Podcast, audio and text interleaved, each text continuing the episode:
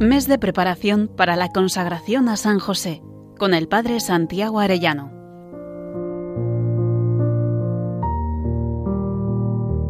Muy queridos oyentes, dentro de 14 días nos consagraremos a San José.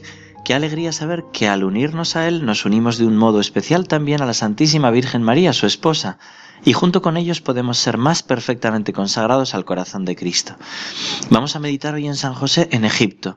Nos narra el Evangelio de San Lucas en el capítulo 2. Huye a Egipto, le dijo a José, y quédate allí hasta que te diga.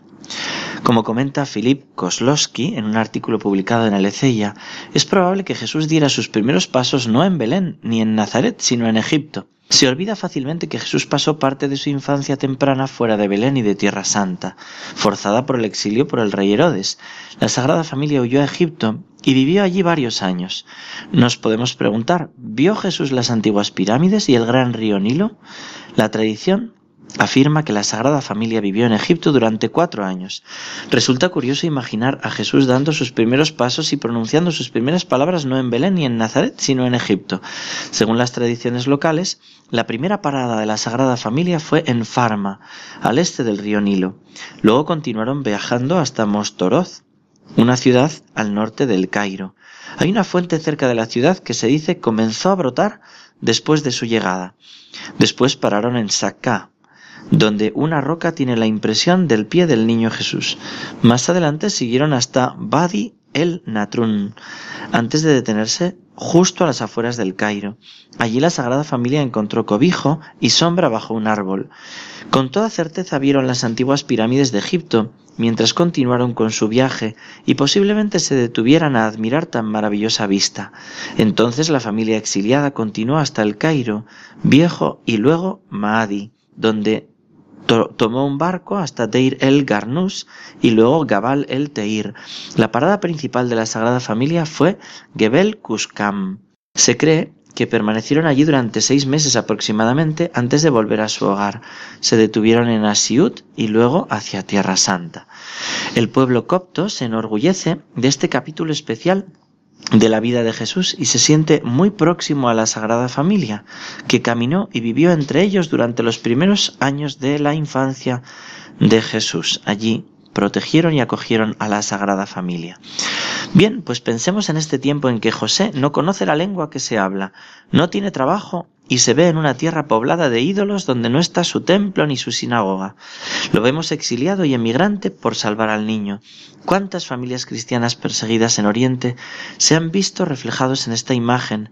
¿Cuántos en nuestra Europa hemos de pensar en esta escena al ver cómo quieren arrancarles a nuestros hijos, de nuestras familias, la vida sobrenatural y someterles a la dictadura del pensamiento único. Hay que pensar muchas veces cómo huir antes que maten a nuestros hijos y estar dispuestos a perder toda comodidad si está en juego la fe de nuestras familias. Yo quisiera que en este lugar meditásemos en la disponibilidad de San José que él tiene de hacer la voluntad de Dios cueste lo que cueste.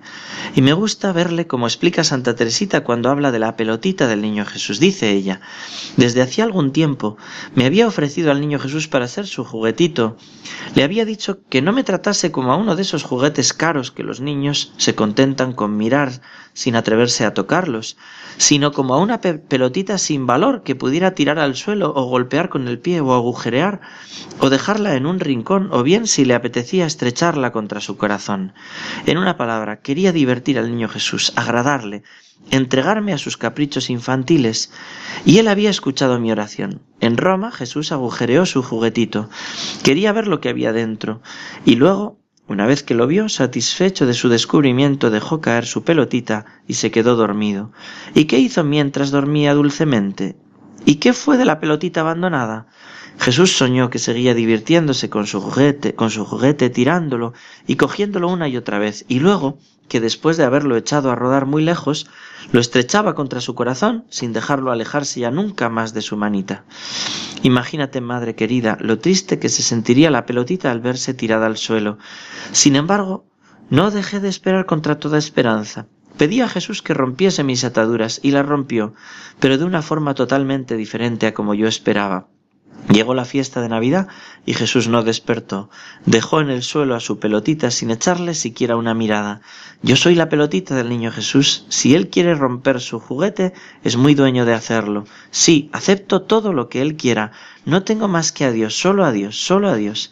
Que el divino niño Jesús encuentre en tu alma una morada totalmente perfumada por las rosas del amor. Que encuentre también en ella la lámpara ardiente de la caridad fraterna, que hará entrar en calor a sus miembrecitos helados y alegrará su corazoncito haciéndole olvidar la ingratitud de las almas que no le aman lo suficiente. El juguetito de Jesús, Sor Teresa del Niño Jesús y de la Santa Faz. Así firma ella. Pues así veo yo a San José en Egipto, totalmente entregado al consuelo de Jesús y de María, sin pedir nada a cambio, moviéndose por aquellos lugares desconocidos para él, tratando de consolarles y ayudarles, olvidándose totalmente de sí mismo, buscando para María y José lo que necesiten a costa de cualquier sacrificio. Este pobre cura que les habla, le ocurrió una anécdota con San José. Tuve que hacer un viaje al extranjero y tenía que hacer trasbordo en Roma, en un aeropuerto a las afueras de la ciudad.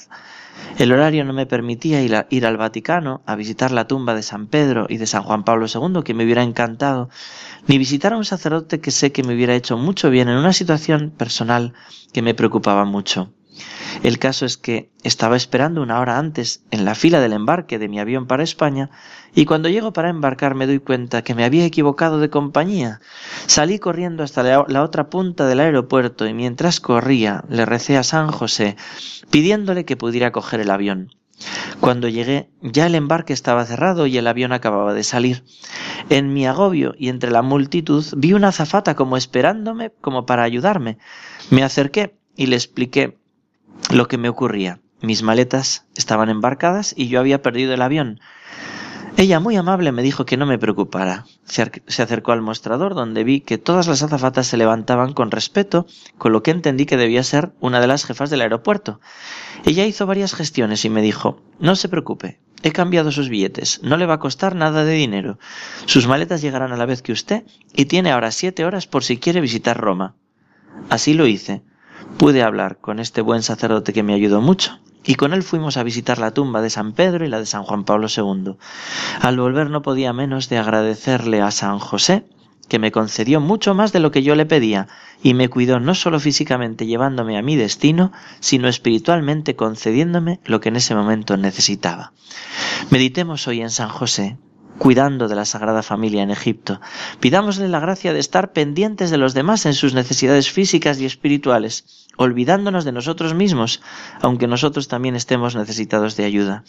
Pedimos también la gracia que solicitamos para este mes.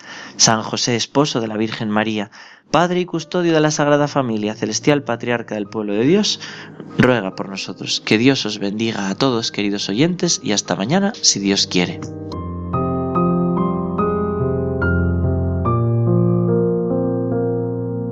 Mes de preparación para la consagración a San José con el Padre Santiago Arellano.